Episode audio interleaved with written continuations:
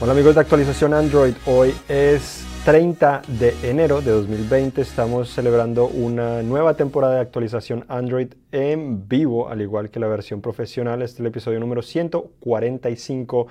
de la versión en vivo que tenemos en la actualidad. Aquí les contamos las principales noticias y también les vamos a, o les voy a contar eh, o contestar algunas de las preguntas que ustedes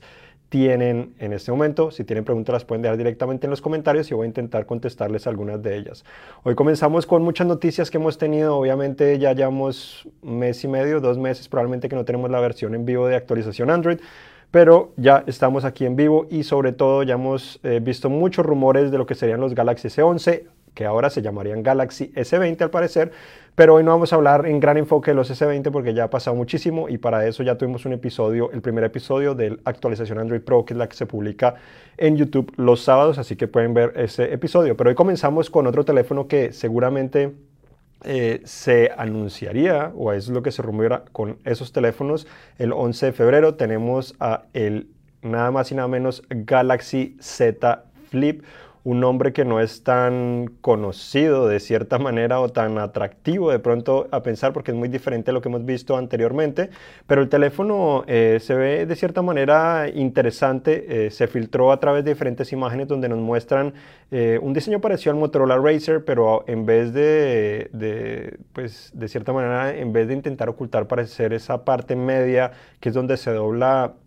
la pantalla, al parecer eh, Samsung le importaría mucho y seguiría manteniendo cierto pliegue eh, o cierto espacio en la parte media, lo cual lo diferenciaría de, ese dispositivo. Además de eso, también tendría lector de huellas lateral, tendría dos cámaras traseras, tendría una pantalla pequeña también en la parte trasera. Eh, ejecutaría Android 10 con la interfaz One UI 2, que es la más reciente de la empresa, y también sería más compacto, no intentaría hacer una tableta como intentó ser el Fold, sino principalmente un teléfono que se puede volver más compacto. Se rumora que tendría un precio de 1.400 dólares, entonces... Eh, más atractivo que los 1980 que costaba el Fold, pero pues obviamente también tiene algunos algunos sacrificios. Se habla que este teléfono tendría un procesador Snapdragon 855 Plus en vez del 865 que tendrían los S20. Entonces, de cierta manera, estarían... Eh, sacrificando un poco las especificaciones para ofrecer un precio más atractivo para los usuarios. No se saben muchas otras especificaciones, se abre una batería más grande de, que la que tiene el Motorola Racer, pero no se conoce con exactitud todas las características, todas las cámaras. Se ha dicho que las cámaras probablemente son de 12 megapíxeles, no serían necesariamente 108 megapíxeles como, como esperaríamos o como probablemente llegaría al menos en una versión del Galaxy S20, que probablemente sería el Ultra. Eh, entonces, para esa, de esa manera logra tener ciertos sacrificios para tener un precio más atractivo, pero aún así este teléfono costando 1.400 dólares sería 100 eh, dólares más barato, al menos que el Motorola Racer, tendría un mejor procesador eh, y tendría pues en general también se esperarían unas mejores cámaras teniendo en cuenta la historia que ha tenido Samsung eh, con sus cámaras en sus dispositivos, mientras que Motorola no realmente, no ha logrado sobresalir mucho con sus cámaras, ha logrado mejorar con Motorola One Vision y esos teléfonos, pero no ha, no ha logrado llegar realmente a los mejores del mercado. Por otra parte, otra noticia interesante también es que ya Samsung habilitó la página para preregistrarse o registrarse de cierta manera para poder ordenar el Galaxy S20 o los Galaxy S20. No sabemos si también ese dispositivo está incluido en esa preventa porque no son claros, tan solo están haciendo referencia a lo que es eh, el evento Unpacked que se realiza el 11 de febrero. Entonces allí nos está pidiendo que podamos seleccionar que si está eh, se lo puedes comprar desbloqueado, Verizon, AT&T, T-Mobile, Sprint y US Cellular, a menos eso acá en Estados Unidos. Obviamente es posible que en otras partes del mundo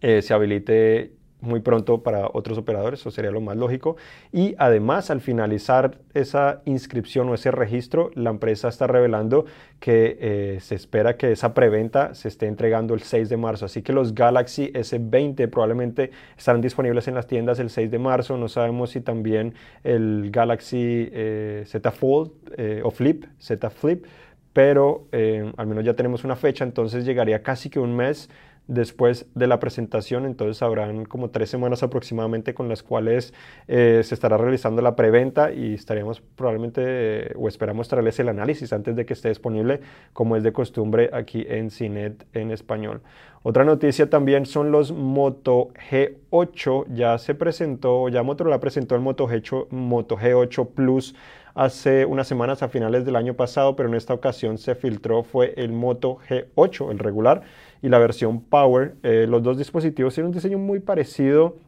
a la serie Motorola One, como también fue el Moto G8, la parte trasera con las cámaras alineadas hacia la parte izquierda superior o superior izquierda eh, y también pues eh, tiene la cámara integrada en, la pantalla a través de un orificio en una de las esquinas. Eh, muy regular de cierta manera, eh, pero eso es diferente a lo que presentaron con el Moto G8 Plus. El Moto, Moto G8 Plus, si no me equivoco, tenía la cámara eh, integrada a través de un notch o una ceja, en esta ocasión integrada ya a través de la pantalla, biseles muy pequeños, y el Moto G8 tendría tres cámaras traseras, mientras que el G8 Power tendría al parecer cuatro cámaras traseras. No sabemos exactamente las razones para diferenciar es sobre todo el Power que había sido con una versión alternativa sobre todo, eh, más que todo ofrecer gran batería. Aún así, al parecer, según los, las filtraciones, dice que tendría una batería de 5000 mAh, lo, eh, lo cual eh, sigue siendo bastante grande. Si no me equivoco, es igual a lo que tenía también el Moto G7 Power, entonces sin duda que debería ser uno de los teléfonos con mejor duración de batería. Las cuatro cámaras al parecer del Power serían 16, 2, 8 y 8 megapíxeles, eh, cámara frontal de 25 megapíxeles, 4 GB de RAM, 64 GB de almacenamiento y un procesador Snapdragon 665. El Moto G8 tendría el mismo procesador, la pantalla los dos muy parecidas, 6.39 6.36 pulgadas pero el regular tendría diferentes versiones de 2, 3 y 4 GB, al igual que las tres cámaras traseras serían de 16, 2 y 8 megapíxeles, mientras que la frontal sería de 8 megapíxeles. Em, otra característica, pues los dos ejecutarían Android 10 como era esperarse, una interfaz bastante pura, traería también los gestos para activar diferentes funciones de Motorola y se espera que también tengan el modo de noche de la cámara eh, que integraron desde el Motorola One Vision, que realmente fue uno de los buenos resultados que, que trajo la empresa en esa ocasión. El Moto G7 tiene 32 GB de almacenamiento también, entonces no solo 64, también tiene 64, pero no solo 64 como, como tendría el Power. Eh, se espera que estos dispositivos probablemente los presenten en Mobile World Congress eh, a finales de febrero, pero no sabemos realmente el precio ni si llegará a todos los mercados como generalmente se podría esperar, pero Motorola ha estado eh, modificando un poco esa estrategia, sacando diferentes teléfonos para diferentes mercados que pueden hacer todo un poco más confuso. Otro dispositivo que se filtró es el llamado Moto G Stylus. Es un teléfono de Motorola con un stylus o un lápiz óptico. El lápiz óptico eh, se ve se ve bastante atractivo, pero igual se ve como un teléfono un poco más económico que los Galaxy Notes. en un principio se dijo que en realidad estos teléfonos sí competirían, o este teléfono competiría con los Galaxy Notes, pero después se dijo que sería de gama media. Y después, eh, bueno, y al principio también se rumoraba que se podría llamar el Motorola eh, o el Moto Edge Plus, el Motorola Edge Plus, un nuevo teléfono de la empresa. Pero eh, el filtrador Iblix, que fue el que dijo esto,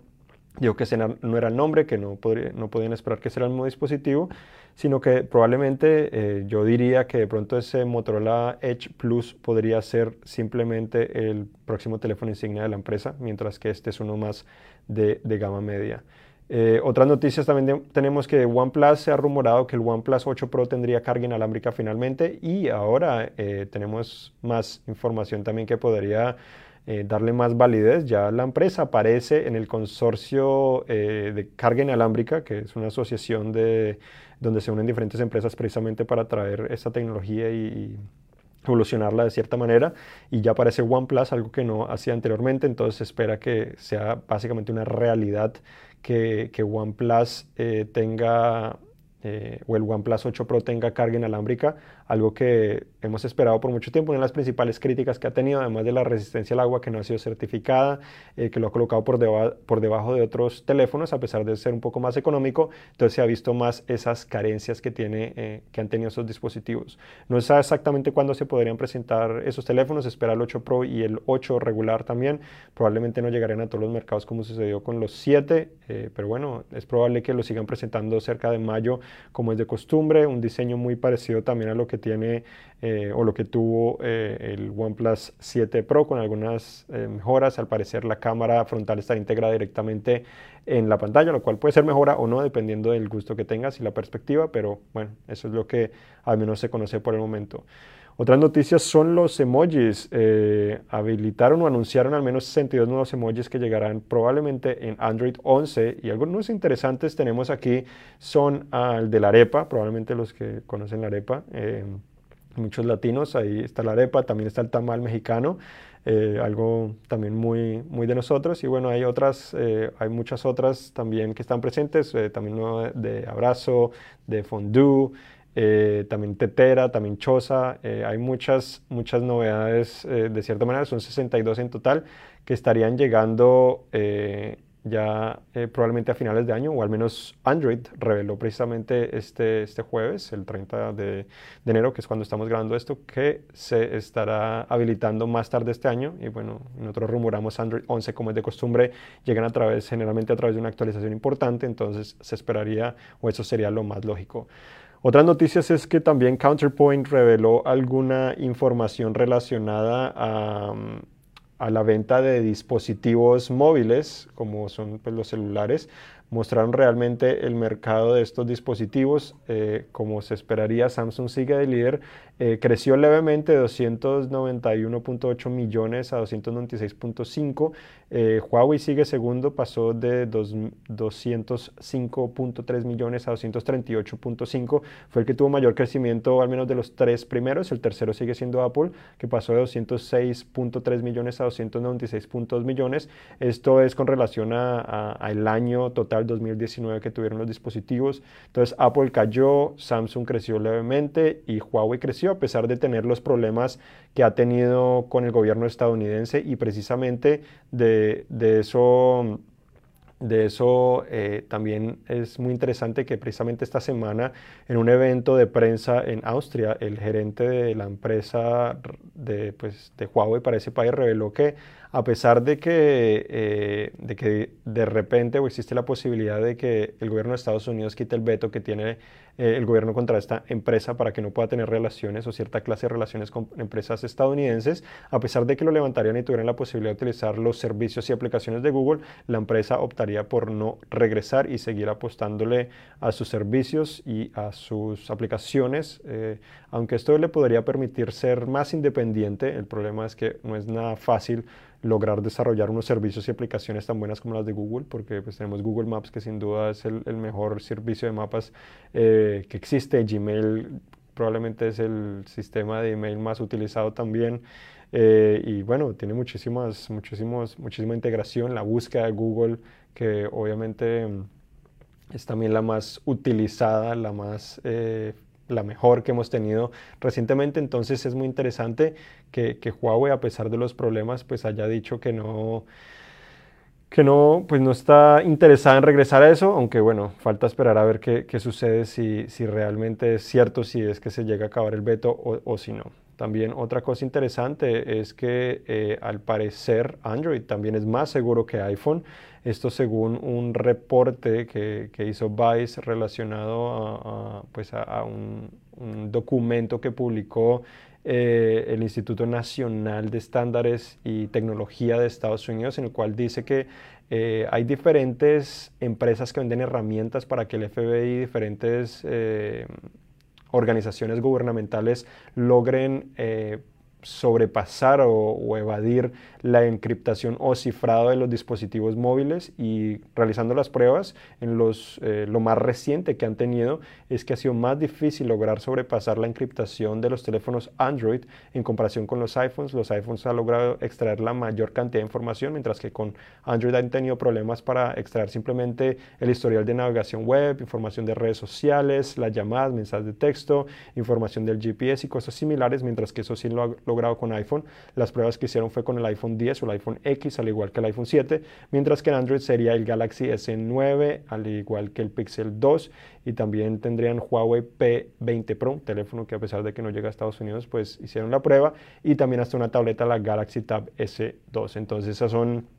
un punto positivo probablemente para Android para eh, demostrar que a pesar de que lo critican como inseguro, eh, al parecer, según lo que dice el gobierno, es, eh, tu información puede estar hasta más segura de lo que tienes generalmente en un iPhone. Entonces, para tener en cuenta eso. Otra noticia también es que finalmente parece ser que en Android Auto, que es la versión para carros de, Google que tiene disponible, finalmente podrás silenciar las notificaciones, algo que muchos han esperado, pero finalmente se podrán silenciar para que no te molesten cuando estás conduciendo. Google también estaría preparando una aplicación de grabación de llamadas que está totalmente integrada en el dispositivo, comenzaría probablemente con los Pixel, eh, no se sabe exactamente cuándo podría estar disponible, pero eso sería muy interesante porque podría tener grandes beneficios en, en vez de instalar una terceros podría estar ya destinada directamente a los teléfonos de Google y sobre todo integrada de manera nativa para traer eh, ojalá una mejor calidad de, sonido sin tantos, sin tantos problemas que a veces presentan esta clase de aplicaciones que pueden traer eh, pues eh, algunos, algunos problemas y te hacen a veces frustrar de múltiples, de múltiples maneras. También eh, Samsung está insinuando, ya se había rumorado de cierta manera, pero Samsung está insinuando que un Galaxy Fold 2 podría estar en camino. Se, espera que a pesar de que presenten el Galaxy Z Flip a principios de este año, el 11 de febrero, en la segunda mitad de año podrían presentar el Galaxy Fold 2. No se sabe exactamente qué beneficios podría tener, qué diferencias, pero seguramente podría tener principalmente un refinamiento en el diseño. Yo no esperaría me gustaría que no tuviera una pantalla externa, o al menos que la pantalla externa fuera un poco más grande y útil de lo que es el Fold, que en la actualidad, a pesar de que pantalla grande sin duda que trae un, un beneficio importante, en, en, la pantalla externa, la pequeña sin duda que es bastante frustrante, la, interna es la que realmente ofrece la experiencia y por esa razón deben utilizarlo, pero la externa parece ser de juguetes muy difícil escribir en ella, interactuar con ella, entonces yo creo que es uno de los problemas eh, para tener, tener en cuenta. Eh, y bueno, esperar a ver qué más tiene con eso. Y la última, pues así, noticia importante que también tenemos es que al parecer cuando te registras en Google Play, o al menos ese es el plan, eh, cuando te registras en una aplicación en Google Play, la aplicación se podrá descargar automáticamente de eh, descarga automáticamente una vez está habilitada esa aplicación, porque cuando te registras básicamente para que te notifique, al menos en la actualidad, y de esa manera pues eh, puedes descargarla, pero ahora se podrá descargar de manera automática. Entonces ahora eh, no veo por el momento algunas preguntas, pero igual veo muchos saludos. Entonces saludos a todos, gracias por acompañarnos. Pueden dejar igual preguntas ahí. Eh, y después se las intentamos contestar, pero igualmente pueden contactarme en Twitter como es de costumbre, Instagram que es eh, ONE Garzón, eh, ahí es, ese es mi nombre de usuario. En Twitter e Instagram me pueden hacer preguntas y también este fin de semana, el sábado, publicamos actualización Android Pro en YouTube, donde es el video más producido, por eso llamamos Pro. Esto es más una charla con ustedes, con la comunidad de cine en español y de Android para lograr informarlos con el día a día y esto también sirve un podcast, así que se pueden suscribir a Spotify, iTunes, Google Play, Google Podcast y muchos otros servicios para que se mantengan al tanto de todo lo que sucede. Entonces, muchas gracias por acompañarnos y, ya intentaremos, ya que estamos de regreso, intentaremos hacer este podcast todos los jueves, eh, más o menos hasta ahora, aproximadamente 4, entre 4 y 5 de la tarde hora del Pacífico eh, de, de Estados Unidos, lo cual sería probablemente una, eh, serían las 7 de la noche en el este. Entonces, para que nos acompañen, gracias por acompañarnos y visiten cine.com diagonal para mucha más información sobre todo lo relacionado a Android y a la tecnología. Hasta la próxima.